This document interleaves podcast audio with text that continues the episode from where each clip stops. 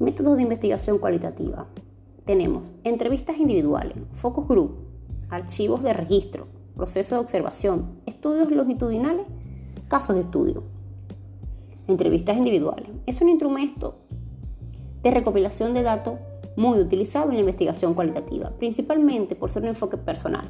El entrevistador o investigador recoge los datos directamente del entrevistado. Focus grupo. Puede crear un grupo de discusión formado entre 6 a 10 personas y asignar un moderador para llevar la discusión. Archivos de registro.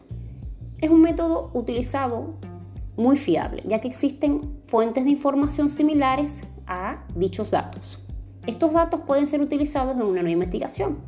Es similar a ir a una biblioteca. Proceso de y de observación. En este método de observación se aplica en una investigación cualitativa. Allí el investigador se encuentra en el entorno en el que están sus encuestados y se mantiene atento a los participantes y toma notas. Esto se conoce como el proceso de observación.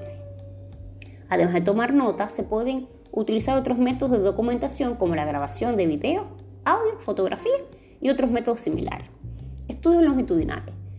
Este es un método de recopilación de datos y se realiza repetidamente a la misma fuente de datos durante un periodo de tiempo prolongado.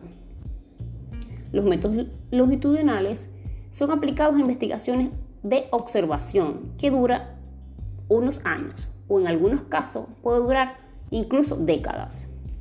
Casos de estudio. Este es un método en el cual los datos se recopilan mediante un análisis a profundidad.